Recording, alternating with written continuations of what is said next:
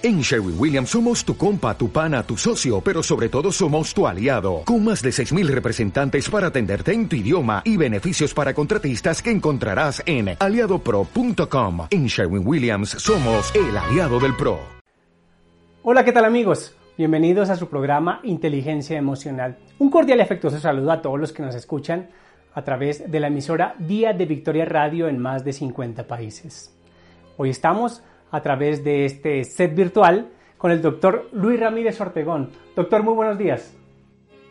Muy buenos días, Gilberto. Muy buenos días, Miguel. Un abrazo muy, muy efusivo a todo el público que nos escucha en, en América, en África, en Asia, en Oceanía.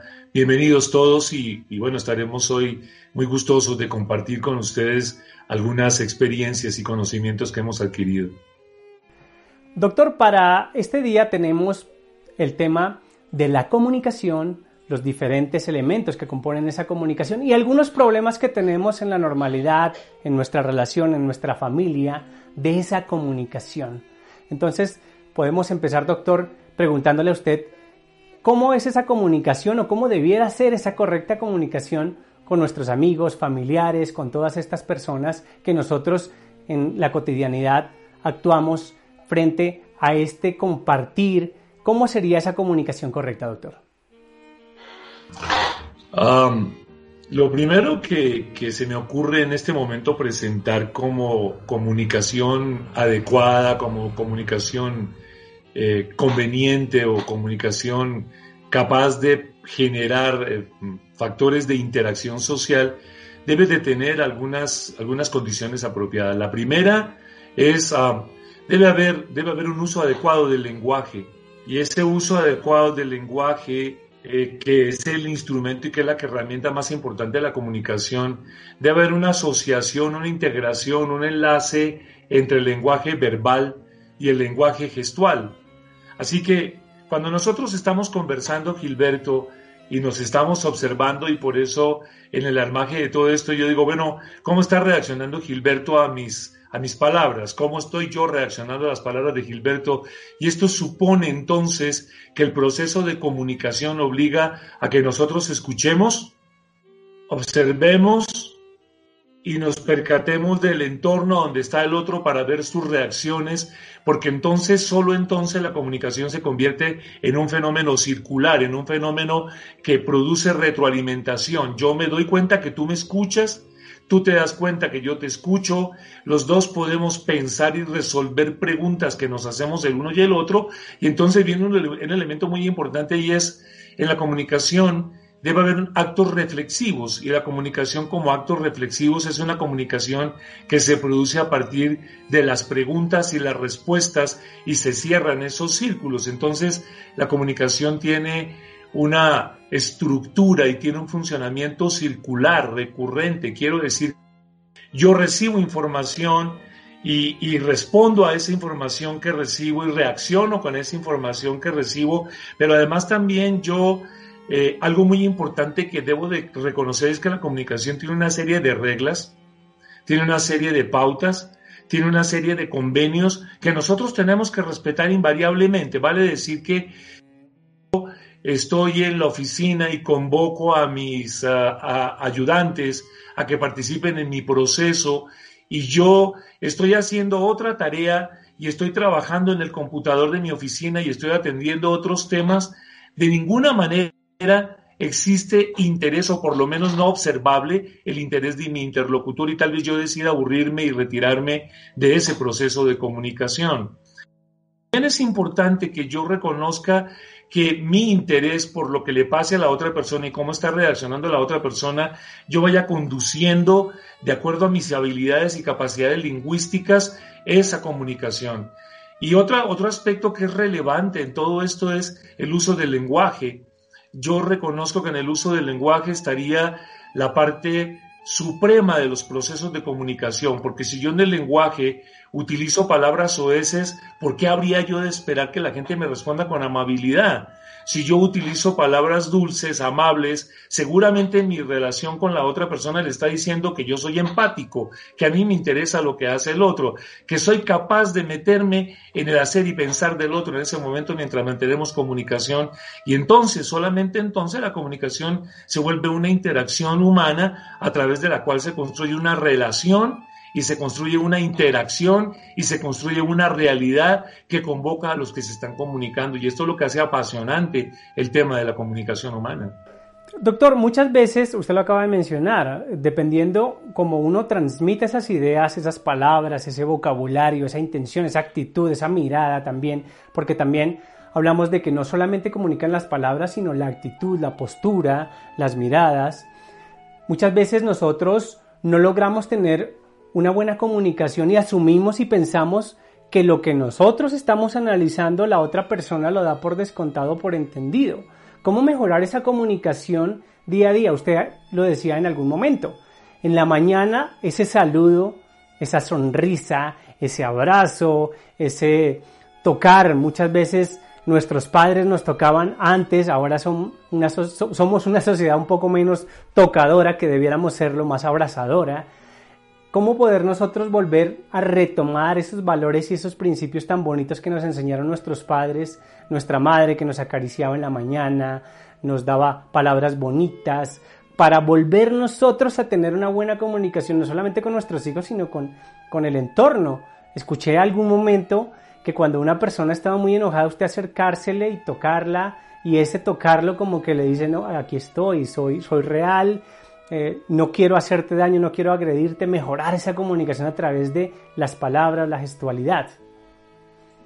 Es que justamente, fíjate Gilberto, que nosotros la comunicación eh, vista desde una eh, propuesta con un fundamento teórico muy estricto, Gregory Bateson mm, empezó a trabajar estos temas desde hace ya bastantes décadas y luego Paul Vaslavic desarrolló una propuesta que se llama Teoría de la Comunicación Humana, que es un libro de hecho que, es muy interesante de leer y que probablemente vale la pena que todos leyéramos en algún momento de, nuestra vida.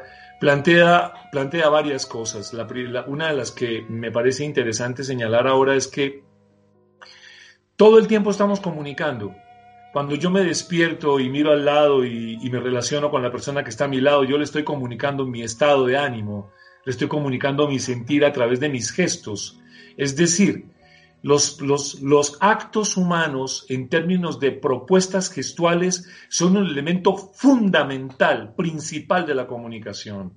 Y si ese acto gestual va acompañado de la palabra, que redondea y que transcribe esa sensación subjetiva, entonces el, mensaje está claramente tipificado. Yo no tengo por qué dudarlo. Si yo me encuentro con que hoy me levanto a desayunar y mi hijo eh, está seco, serio, está introvertido, callado, ensimismado, no quiere hablar, entonces yo, yo en ese momento tengo que pensar que algo está pasando y mi, mi, primera pregunta es, oye, ¿te pasa algo? ¿Te ocurre algo? Y entonces en ese momento yo estoy abriendo una compuerta para decirle a él, estoy observando que tus gestos, estoy sintiéndome con tus gestos, estoy pensando que tus gestos me están sugiriendo una información. Y podemos correr el riesgo, que es lo que a menudo hacemos, incluso los que nos dedicamos a trabajar más en el área del lenguaje, a través de nuestro trabajo psicoterapéutico, no es raro que uno caiga en el hierro de decir, ah, ¿qué? ¿Estás enojado? ¿Qué te pasa?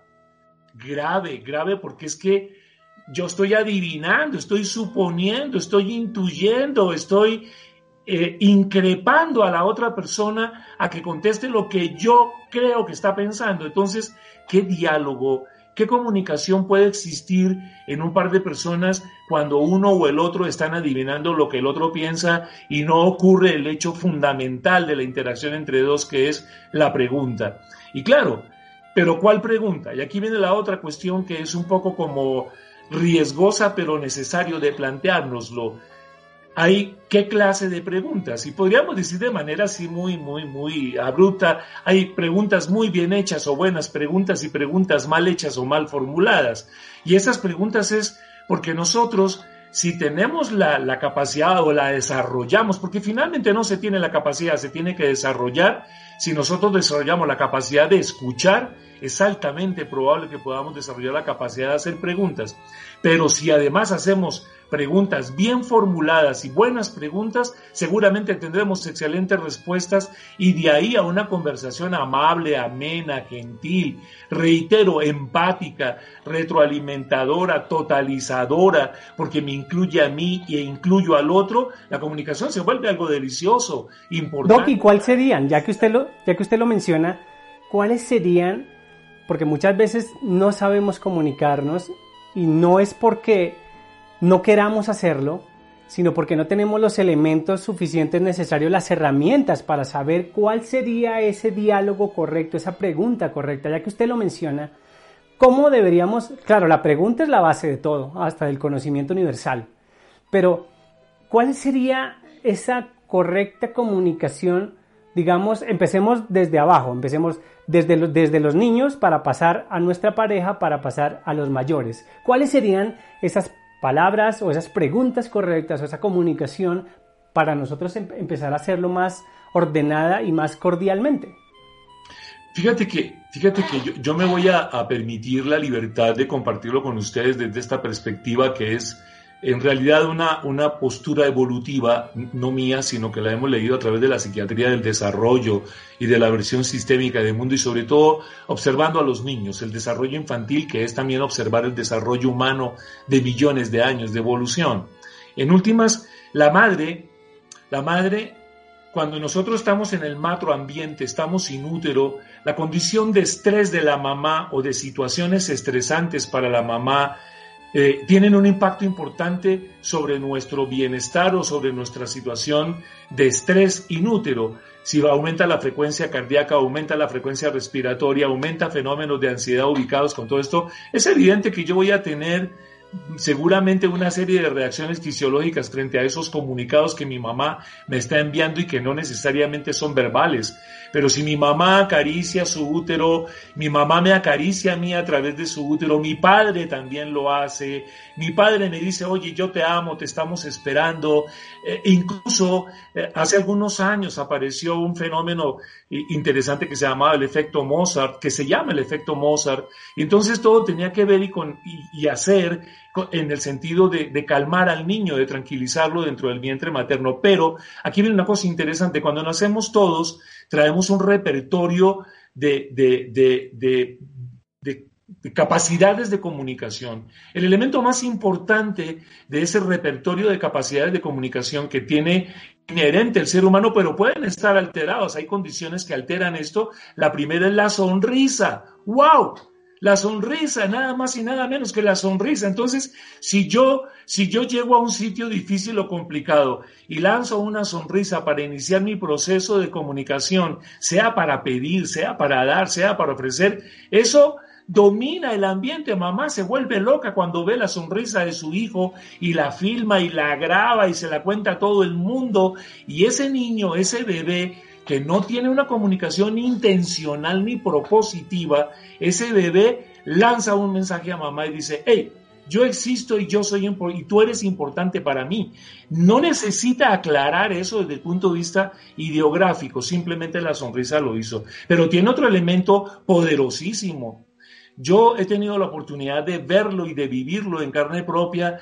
Nada más preocupante y nada más eh, excitante en todos los sentidos que el llanto de un niño. Si un niño empieza a llorar, yo empiezo a verificar qué pasó, está bien dormido, está bien comido, le duele algo, le pasa algo, le ocurre algo, yo lo alzo, yo le ofrezco, yo le doy, yo busco qué es lo que tú me quieres decir con tu llanto.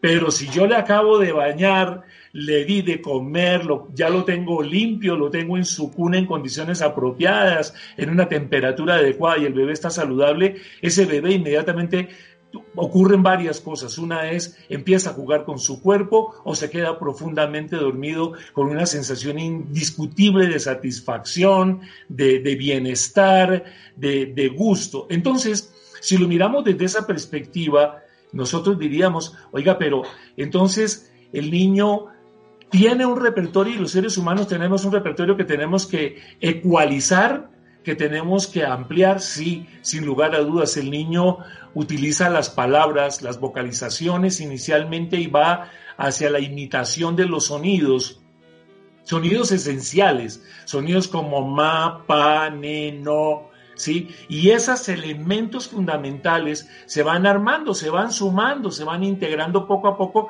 hasta que se convierten en, frases. Agua mami, mm, cheche mami, eh, quiero esto, quiero aquello, pero es un lenguaje. Y cuando son así tan pequeñitos. Cuando son así tan pequeñitos, es increíble para uno cuando es padre primerizo esas palabras y esas pequeñas expresiones, esos esos balbuceos hacen que uno como papá se llene de una alegría enorme y como una, una vocal, una letra, un sonido comunica tanto, puede comunicar tanto. Entonces lo que usted dice es completamente cierto. Cualquier parte de esa comunicación que nos llega a nosotros nos puede dar felicidad o tristeza. Por eso cuidar tanto desde, desde ese momento también lo que uno le dice a los hijos, ¿verdad? Es que fíjate, fíjate Gilberto, que el lenguaje es un elemento sincronizador de las interacciones humanas a través de la lengua o del lenguaje. Es decir, el lenguaje es, eh, para ponerlo en otros términos, el lenguaje es ese, ese instrumento de la mecánica de la comunicación humana que es el, el armonizador, que es el integrador, que es el sincronizador literalmente de la relación humana. Ese sincronizador además Funciona muy bien cuando se construye de una manera colectiva o se lo vive con, eh, en condiciones de colectividad y entonces adquiere significados comunes. Para mí de pronto puede ser que yo descubra que tú lloras cuando estás con ganas de que yo te alce, de que yo te levante, de que yo te cargue en mis brazos y yo ya sé que el gimoteo tuyo eh, como bebé o como persona adulta, incluso el gimoteo tuyo eh, puede ser como, eh, álzame, quiéreme, apapáchame, es que me siento mal.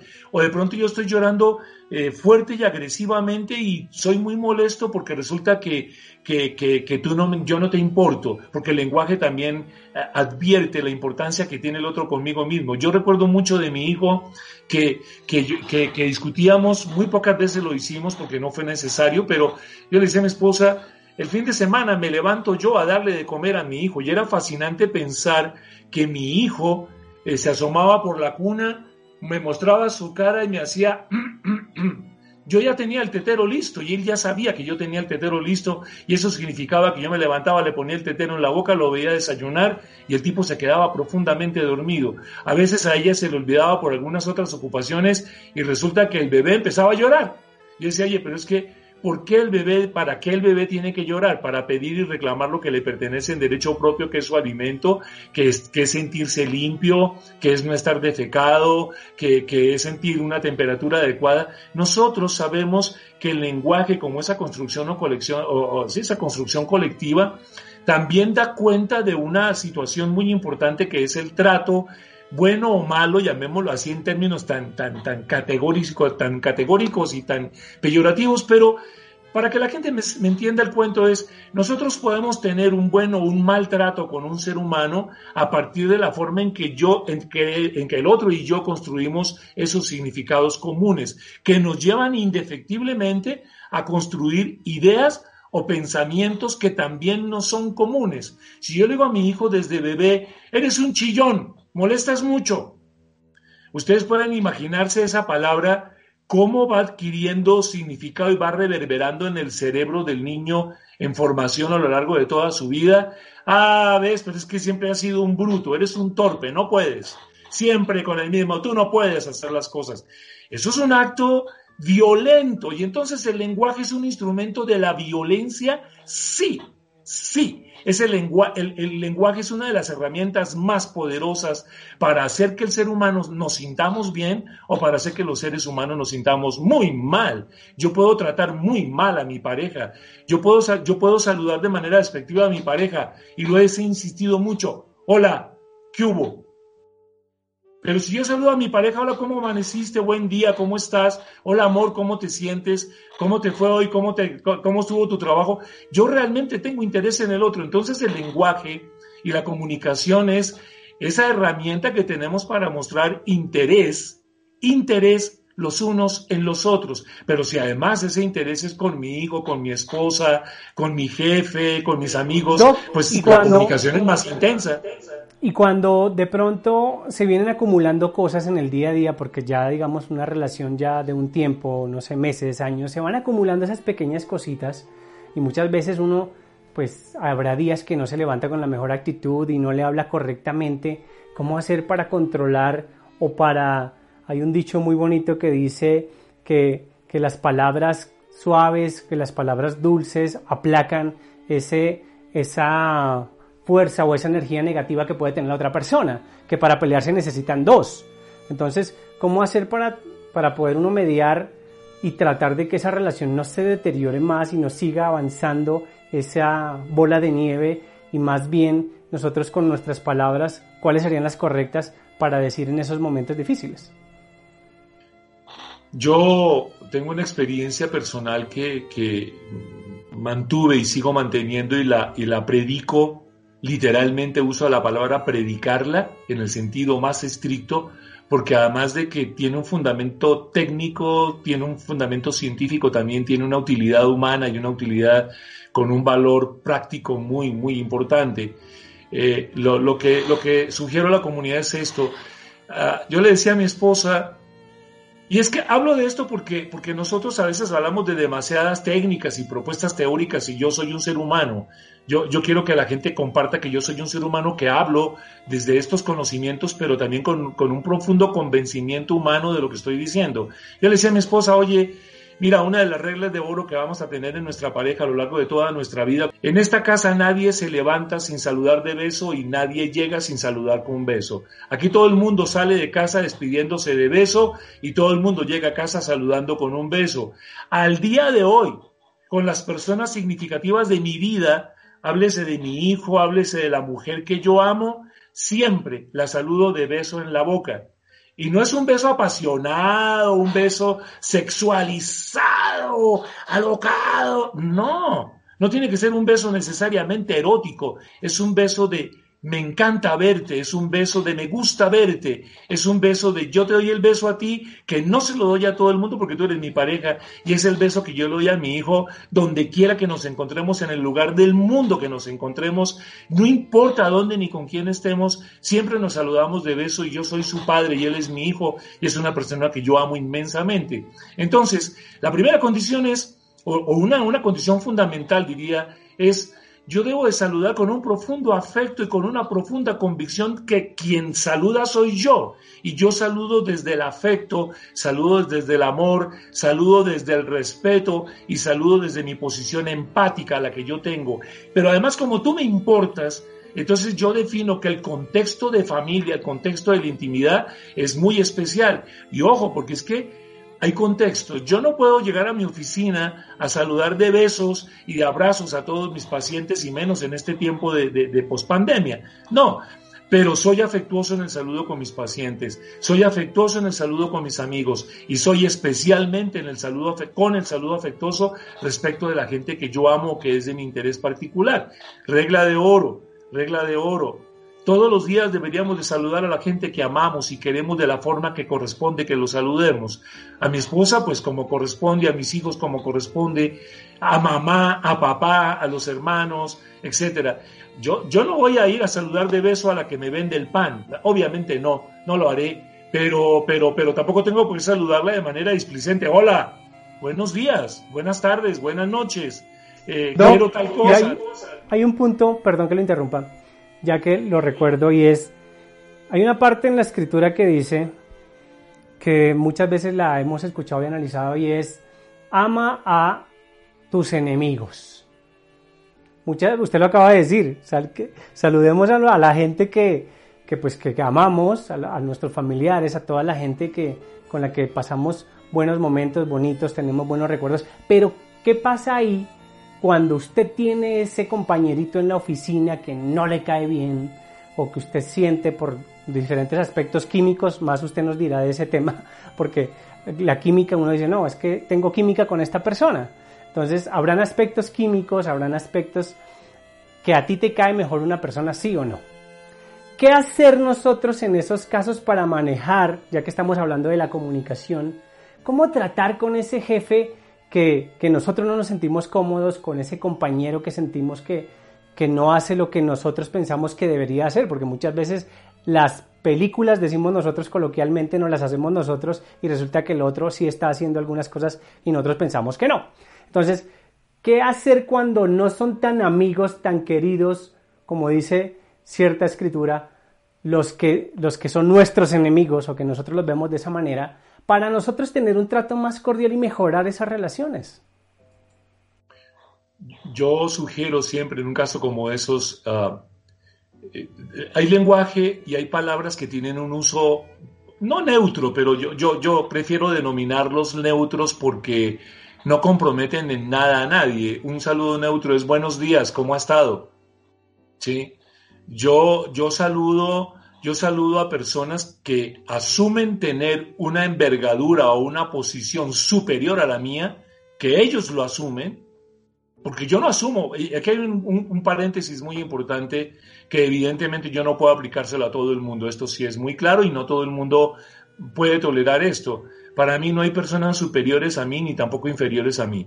Así que el trato no es un trato que yo le ofrezco a un superior a mí como jefe, buenos días, con esa displicencia, con ese eh, reconocimiento a su posición. Perdóneme, pero yo soy una persona tan importante como tú y tú eres una persona tan importante como yo. Luego, yo no tengo por qué ofrecer un saludo que hable de esa asimetría en la relación. Yo no voy a decir, ay, jefecito, buenos días, jefecito, ¿cómo está usted? Para mí eso no es así. Para mí, usted es jefe, le denominaron ese cargo, se lo propusieron, mucho gusto. Yo también soy el doctor Ramírez, o soy Luis Ramírez. Igualmente con mi secretaria, yo, mi secretaria no es la que está aquí abajo y yo el poder encima de ella. Yo no manejo esa posición asimétrica en la comunicación y mucho menos con la gente que me es significativa. Entonces, una, una regla también importante es que yo no estime que haya personas superiores o inferiores a mí. La, comunicación eh, debe ser simétrica, debe ser equivalente, debe ser complementaria debe en algunos casos ser suplementaria también, porque de pronto alguien está muy lastimado, muy herido, muy, muy, muy, muy agredido y, requieres una voz de ánimo. Hola, buenos días, ¿cómo estás? ¿Te lastimaste? ¿Te veo enfermo? ¿Qué te sucedió? Hay una posición empática. Volvemos a, insistir en el término empatía. Pero si yo saludo a mi jefe y mi jefe ha, ha creído que él es una persona con autoridad sobre mí, pues buenos días, ¿cómo ha estado? Con permiso. Eh, fulano de tal, Luis Ramírez, lo necesita el jefe. Buenos días, jefe, ¿qué se ocurre? ¿Qué se necesita? Y en ese momento yo estoy manteniendo una posición que busca el equilibrio. Usted es el jefe, pero yo a usted no le tengo miedo y tampoco tengo por qué faltarle respeto solo porque no le tengo miedo, porque no, se puede confundir, no se debe confundir la falta de respeto con esa sensación subjetiva personal de tenerle miedo al otro o de sentirse agredido por el otro. Mi jefe puede en algún momento dado equivocarse conmigo y agredirme. Yo reflexiono sobre el tema y una propuesta que me he hecho reiterativamente cuando me comunico, incluso con con, la persona que yo amo es, si yo veo que algo estás haciendo mal y me molesta lo que haces, yo prefiero guardar silencio y espero que eso que a mí me molesta de ti, eso que tú me estás comunicando a través de tus gestos o de tus palabras, yo me callo y empiezo a rebobinar esa información. Empiezo a rebobinarla. Si yo respondo de manera directa sobre la información que me ha proveído, de pronto le digo, ¿usted qué le pasa? ¿Qué le ocurre? O de pronto si yo rebobino la información, la proceso, digo yo, creo que hoy se levantó con las pulgas en el cuerpo, creo que hoy está de muy mal humor, creo que tuvo problemas, y si de pronto me detengo a preguntarle, oiga, ¿le pasó algo? La persona dice, ¿por qué? Pues que yo lo veo enojado, molesto. ¿Está usted enojado? ¿Está molesto? Eh, creo que sí.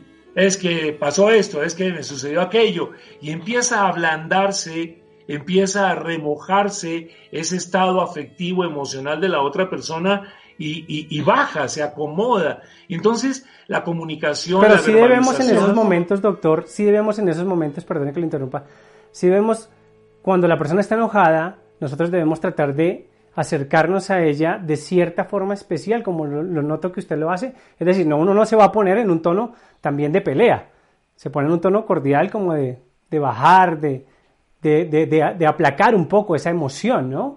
Esa palabra suave que en el momento justo puede ayudarle a la persona para que esté mejor. Entonces, ¿cuáles deberían ser esas palabras para nosotros tratar, o con el jefe, como usted lo dice, porque muchas veces le tenemos miedo o, respeto, o los que somos de otro temperamento, como el mío, de, de, que nosotros muchas veces le decimos al jefe las cosas como son desde nuestro punto de vista y a veces nos ganamos ciertas impopularidades por eso, pero usted lo ha mencionado, hay que sentar nuestra posición, somos iguales, ¿qué palabras se pueden decir para apaciguar esa situación?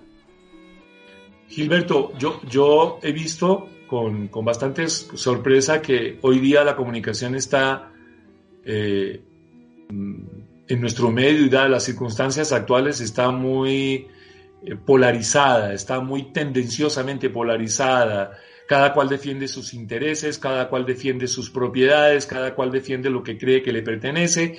Y entonces, digamos que la, la, comunicación y el lenguaje dentro de esa comunicación se polariza demasiado y tiene uno que buscar estrategias eh, para no complicarse la vida.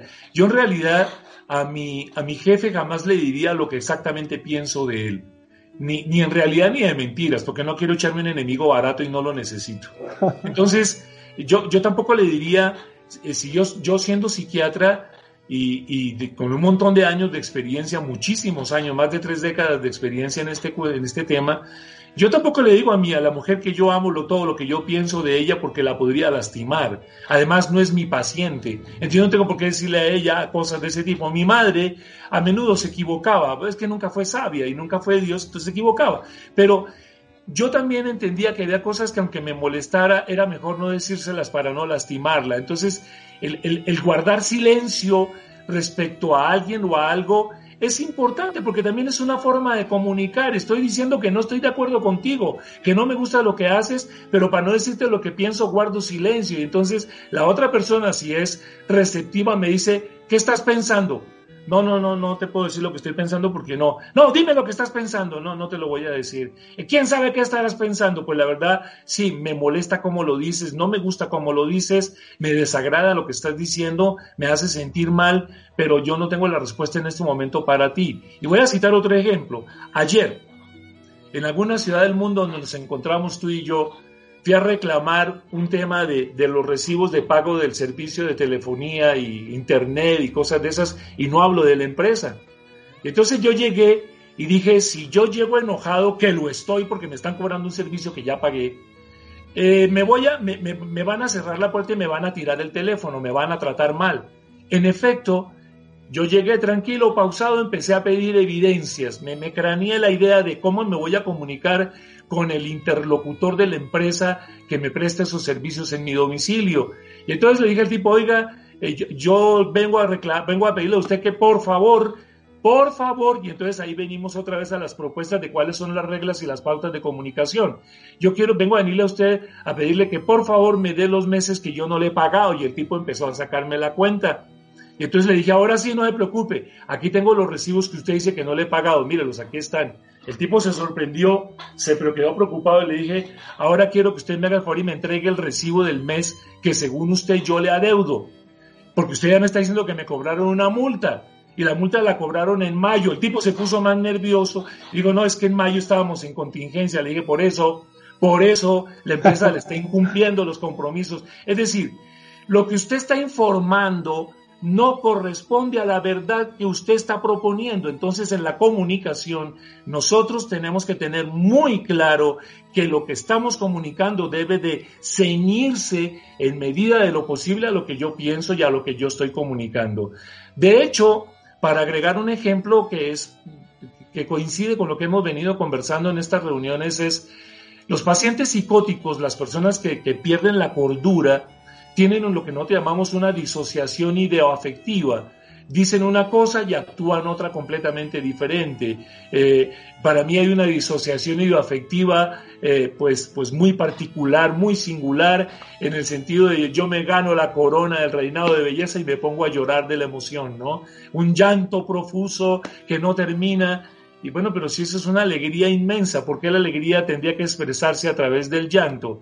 Bueno, esas son formas que yo no voy a discutir ahora, pero que sí llaman la atención y que uno diría, a ver, debe de correlacionarse de manera lo más estrecha posible lo que estoy sintiendo, lo que estoy pensando con lo que estoy hablando. Indiscutiblemente que sí, y ahí tenemos fallas. Y el otro elemento complementario que yo propondría para alcanzar en una persona que está enojada una buena comunicación es, yo debo de entrar en el lenguaje que esa persona me propone para mantener la comunicación, voy a tener un grave riesgo y eso técnicamente lo llamaba Paul Vaslavic escalada simétrica. Entonces, si tú, me, si tú llegas en un tono agresivo y yo te contesto en un tono más agresivo, vamos a entrar en un problema. Y la comunicación se perdió, se dañó. No vamos a hacer nada y terminaremos peleando, lo que tú decías. Para, una, para ver una pelea tiene que haber dos personas dispuestas a la pelea. Y ahí está la dificultad. Cuando yo entro a conversar con el otro en el tono del lenguaje, en el nivel del lenguaje y en los contenidos de los mensajes, defino la relación que quiero tener con la persona y las cuestiones se me pudieron complicar. Le pasa a las parejas todo el tiempo. ¿De dónde vienes? ¿Tú qué crees? No, no, no, no, no, no, no. Yo te estoy preguntando que de dónde vienes. Oye, deja de estar fastidiándome la vida. Vengo del trabajo, ¿qué no lo sabes? Eres bruta. Y ahí empecé una pelea. Ya no hubo comunicación, se rompió la comunicación. No hubo posibilidad de establecer un buen vínculo y una buena interacción porque yo ya voy presumiendo que tú me estás agrediendo y, o peor aún, me descalificas. Eh, ah, si no quieres hablar, pues entonces yo tampoco y da la vuelta y se va. Y me quedo con la palabra y pueden pasarse dos, tres, ocho, diez días, veinte días, un mes y no hablas se complicó la situación porque la relación entre las dos personas, la interacción entre las dos personas o los dos grupos se rompió literalmente. Eh, yo creo que una de las cuestiones que... ya, que usted lo menciona, ya que usted lo menciona, y perdone que le interrumpa nuevamente, el, el tema de qué hacer, porque muchas veces usted dice, ok, no hay que decir, e, ese silencio para nosotros, algunas personas como yo nos cuesta mucho callarnos ciertas cosas que queremos decirle a la gente en su cara, como lo decimos coloquialmente. Nos cuesta un poco de, frenarnos, eso, eso debe ser un freno que debe tener su término científico, el freno de decir las cosas, porque también el silencio comunica, como usted lo acaba de decir. Pero ¿cómo hacer para que tampoco lleguemos al otro lado en que nos dicen cualquier cosa, nos agreden, nos tratan mal o nos dicen lo que sea, y nosotros nunca contestamos y entonces la otra persona lo que hace es siempre nos está agrediendo porque nosotros somos callados. Es que justamente los valores de, relación y de interacción entre los seres humanos eh, se determinan o, se definen a partir de la actitud que tomamos durante el proceso de comunicación. Por eso decía en algún momento que yo personalmente, cuando converso con todos los seres humanos, para mí sin importar de quién se trate, todos los seres humanos para mí son iguales. Yo, yo no soy, yo no soy mejor persona que ninguna otra persona. De veras, es en serio. Eh, anecdóticamente mi padre me preguntaba un día, oye hijo, ¿y tú para qué estudias tanto? Yo pensé la pregunta de mi padre durante un buen tiempo y un día le dije, oye, usted me, tú me hiciste una pregunta que yo para qué estudiaba tanto. Sí, pues mira, yo estudio mucho y he estudiado mucho para no ser más que nadie ni menos que nadie. Para mí todos los seres humanos somos iguales. Luego, entonces, ese, ese descubrimiento que aparentemente es tan simple, ¿no? Como tan bobo, ¿no? Como tan simple, para mí es muy importante porque yo no reconozco ningún ser humano superior a mí. Ninguno. Nadie tiene más facultades ni más dotaciones que yo. Nadie tiene más herramientas y más capacidades que yo. Ahora, yo me he especializado en algunas cosas. Entonces yo, yo cuando escucho a un astrofísico me quedo lelo escuchando lo que él habla del cosmos y me parece apasionante porque yo de eso no sé nada. Pero si estoy hablando yo de mi campo, para mí es apasionante hablar de lo mío porque lo conozco, me enriquece, me gusta, me agrada y además poderlo compartir con el común de la gente y simplificar estos conceptos reducirlos a expresiones coloquiales, y si es que eso se pudiera decir de esa manera, pues me parece fascinante, porque entonces yo me estoy comunicando con la gente y le digo, mire, lo que nosotros hacemos, lo que nosotros pensamos, lo que nosotros entendemos, tiene un valor de gran utilidad para el resto de la gente. Y es que, vuelvo y repito, eh, y Rush decían por allá a, a finales del siglo pasado que la comunicación es la matriz en la que todas las actividades humanas encajan Es decir, la comunicación es lo que permite que encajemos los seres humanos, que nos conectemos, que nos relacionemos. Es asombroso pensar que uno cuando viaja en un avión y se encuentra con personas de otros países en los vuelos internacionales, no necesita dominar un idioma, no necesita ser un erudito en el idioma de la otra persona. Hay formas y hay estrategias y hay eh, actitudes, hay comportamientos, porque también la comunicación es una forma de comportarnos que traducen claramente lo que queremos. Cuando yo me paro y que voy al baño en un asiento de un avión y que tengo que salir y el pasajero está al lado, yo le digo que por favor que voy a salir, que si me da permiso. Y no necesito hablar chino, ni hablar arameo, ni hablar japonés. No, yo simplemente hago un gesto que voy a salir y la persona entiende que voy a salir y si es amable se levanta. Y si no es amable, eh, se espera, y eso lo hemos vivido en los aviones, por ejemplo, ¿no? Eh, en muchos lugares. Entonces la comunicación es es un, es un instrumento de poder enorme que tenemos los seres humanos, es una riqueza grandiosa que tenemos los seres humanos, es una de las herramientas más poderosas que han desarrollado cualquier animal en el planeta y eso somos nosotros, los animales más evolucionados que hemos podido abstraer, hemos podido pensar, hemos podido, hemos podido armar el mundo y meterlo aquí en nuestra cabeza y hacerlo participar a los demás. Pero eso es a través de nuestras representaciones mentales. Entonces, yo me siento un ser humano tan valioso como los demás. Seguramente mi comunicación con los demás tiene que ver con ese nivel. Pero si yo me siento un ser humano inferior a los demás seres humanos porque toda mi vida mi, papá o mi mamá o mis tías me dijeron que era un tonto, que era un imbécil, que no podía con nada, que yo no servía para nada, que yo era un inútil, que esto, que el otro, pues eso eso produce en mí una serie de pautas de reconocimiento que son con las que yo me relaciono con los demás, Gilberto. Y entonces, si yo me relaciono en pautas con los demás, sintiéndome inferior a los demás, pues los demás me aplastarán, me harán matoneo incluso. Esas son las causales del matoneo en los colegios y en la parte laboral. Entonces, cuando yo me siento inferior y además el otro se da cuenta que yo siento que valgo menos, pues la paliza la puedo tener asegurada, ¿no? Eh, pero no es esa la versión más grave, la versión más grave que nosotros reconocemos y que yo reconozco eh, tanto en lo técnico como en lo personal es la descalificación. Cuando la otra persona a la que yo le estoy hablando me da la espalda y hace como si yo no le importara, eso realmente me lastima y me ofende y, y, ahí yo doy la vuelta en el caso mío. Ahora, si yo tengo una, una personalidad con dificultades o tengo un problema de conducta o tengo un problema de percepción de mí mismo, la descalificación me puede llevar a la locura. Claro que sí, terrible. Pero hay lo que se puede hacer para recuperar un poco. Digamos que hay personas que han sido tratadas de cierta forma, como usted lo mencionaba, desde la niñez, y sus padres, sus familiares lo han condicionado para que sea una, una persona tímida. Y lo retroalimentan, y hago referencia de un libro que se llama Los Cuatro Acuerdos, donde menciona de hechizos. Esos hechizos son palabras que la persona dice en algún momento de la vida de ese niño o de esa persona y puede hacer que no se refiere como a brujería, ¿sí? sino se refiere como a cierta condición, cierto código, cierto chip, diríamos en el término eh, de la comunicación, cierta programa se incrusta en su mente y esa persona cree que es tímido. Porque le decimos es que el niño es tímido, es que el niño no es tímido, es que hay, eh, este niño es alegre, este es feliz. Lo, lo empezamos a condicionar a partir de nuestras palabras y nuestros comandos.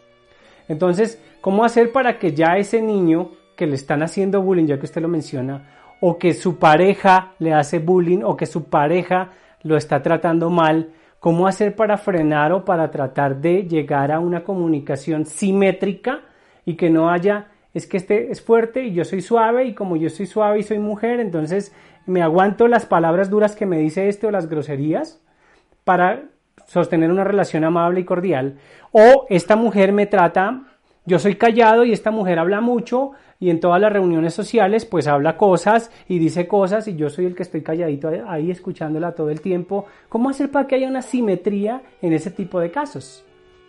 Hay que tener cuidado Gilberto, porque mm, yo también reconozco que en las relaciones humanas, sobre todo a nivel de pareja y, casi que en todas, eh, existe un elemento muy, muy, muy trascendental y es la complementariedad.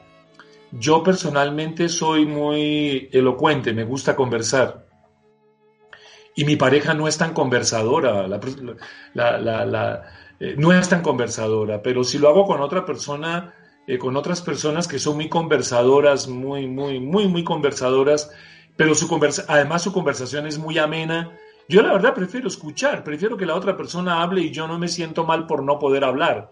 Es más, a veces ni siquiera es necesario que yo hable porque tengo amigos que son unos, unos, unas personas con, un, con una capacidad que casi se convierte en un don muy particular cuando empiezan a narrar historias. Y la verdad que interrumpirlos es absolutamente un despropósito frente a una locución tan, tan interesante y tan apasionante y tan, tan generosa desde el punto de vista lingüístico y desde el punto de vista de hacer volar la imaginación. Entonces, en ese sentido, el que mi pareja hable más y yo hable menos o al contrario, son esas complementariedades que yo tengo que aprender a reconocer. Pero por, por otro lado, yo también tengo que darme cuenta de que las palabras, todas las palabras, tienen una representación mental. Yo no guardo aquí pupitres, casas, camiones, fincas, no. Aquí lo que hay son representaciones mentales y cada palabra es una representación mental. Yo he visto y, lo hemos corroborado a partir de los años y de los muchos años de terapia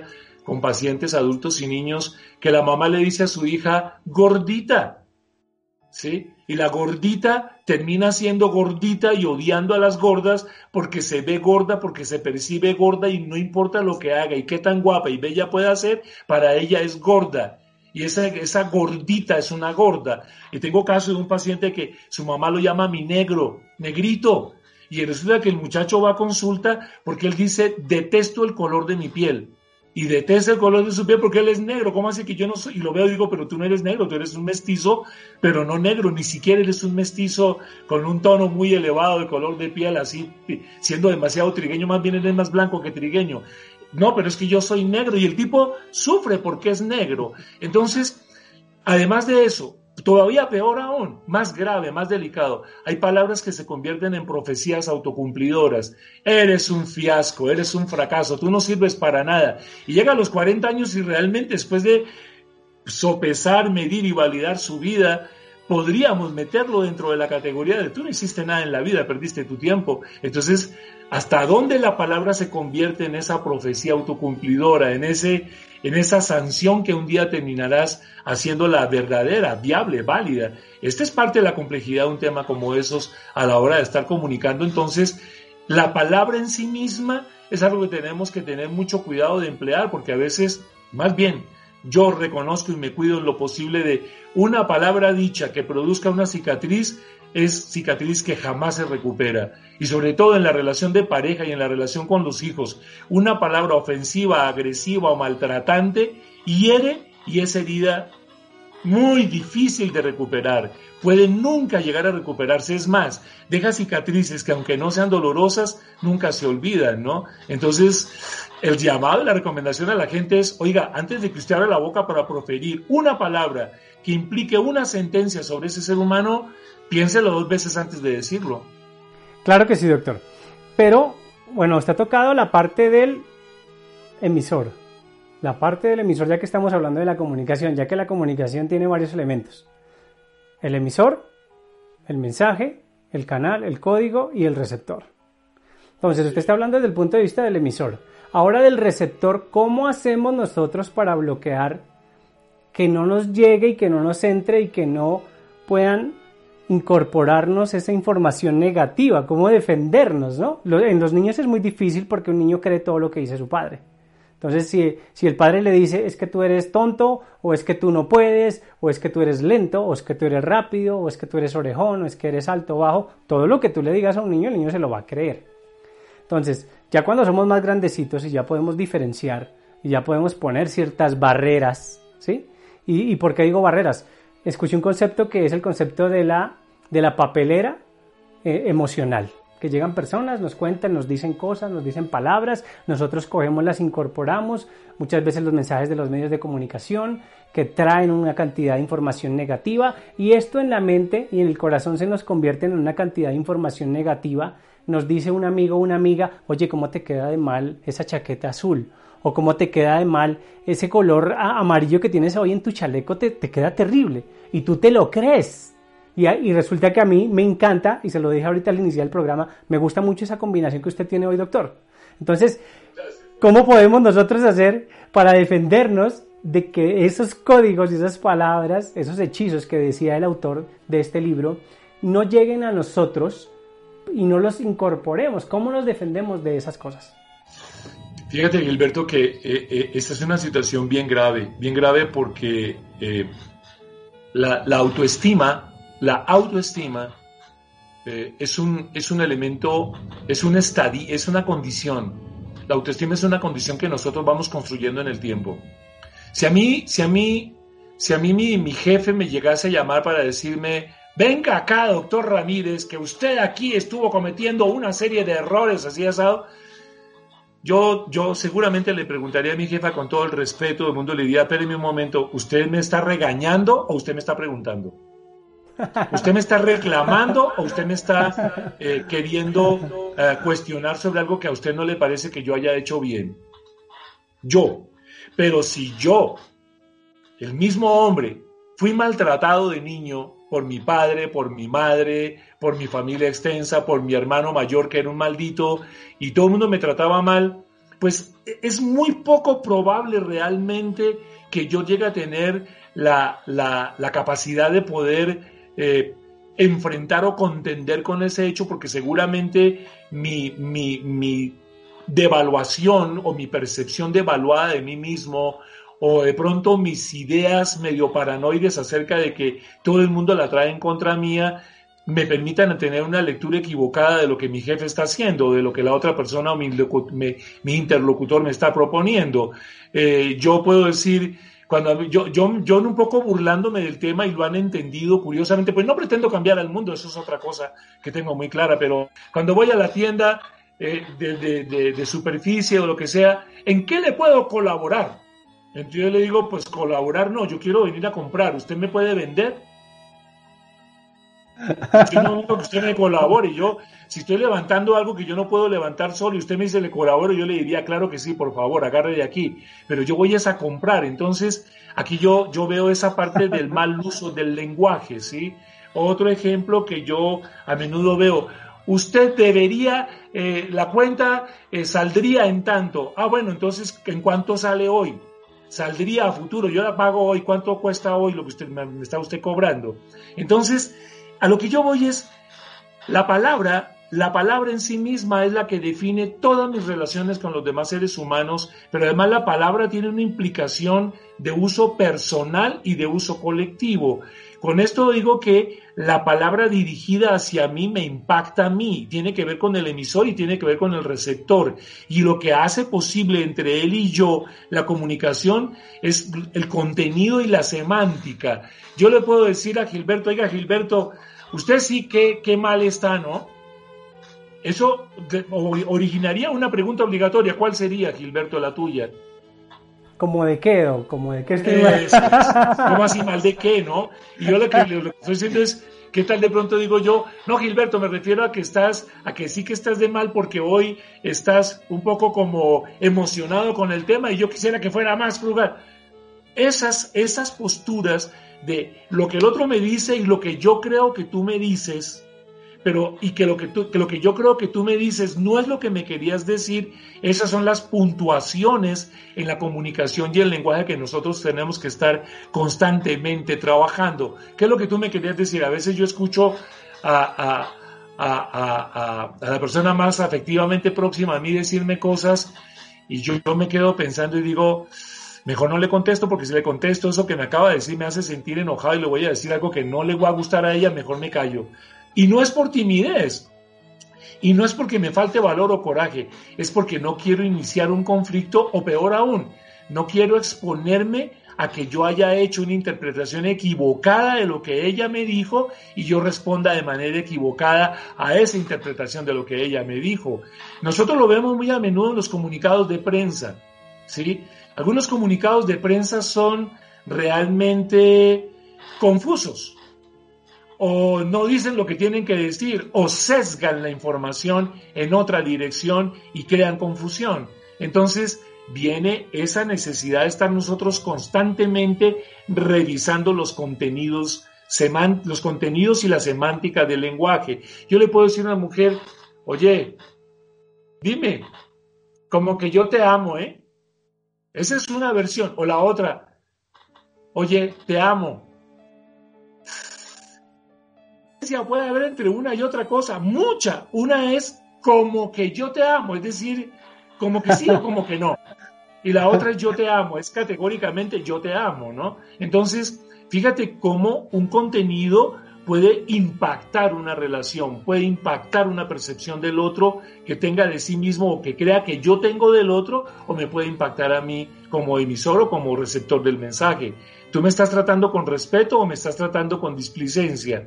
Esa es una pregunta que tengo que plantearme. O la otra, yo lo estoy recibiendo con demasiada suspicacia la información, porque ella me puede decir, oye, estás muy guapo, ¿para dónde vas, eh? En realidad, de verdad, puedo pautar esa, esa comunicación de varias formas. Una es, ¿qué estás pensando? Que me voy para un lado donde no me ves frecuentemente bien vestido y que tal vez voy a hacer algo como qué. Esa es una, esa es una puntuación que puedo hacer. O la otra, de veras ¿Te, parece que quedé bien? Tú acabaste de mandar un mensaje. Me gusta la combinación de la camisa y, el saco. Ok, perfecto. Yo, yo, yo hago la puntuación de que sí que te gustó, que te pareció un buen color. Hemos comentado que son los que hacen mejores contrastes en estos medios de comunicación o, o para este formato de comunicación. Entonces, si te das cuenta, el mensaje tiene que tener una puntuación que yo debo de poder codificar y si yo no puedo codificarla, no puedo establecer una puntuación categórica y específica acerca de lo que tú me estás planteando, yo debería tener la libertad de preguntarte qué es lo que me querías decir o qué es lo que tú me quieres decir. Debo tener esa posibilidad. Entonces yo le digo a la persona tímida, inhibida, que ha tenido unas situaciones difíciles de la relación con los demás, pregunte categóricamente qué es lo que el otro le quiso decir, ¿sí?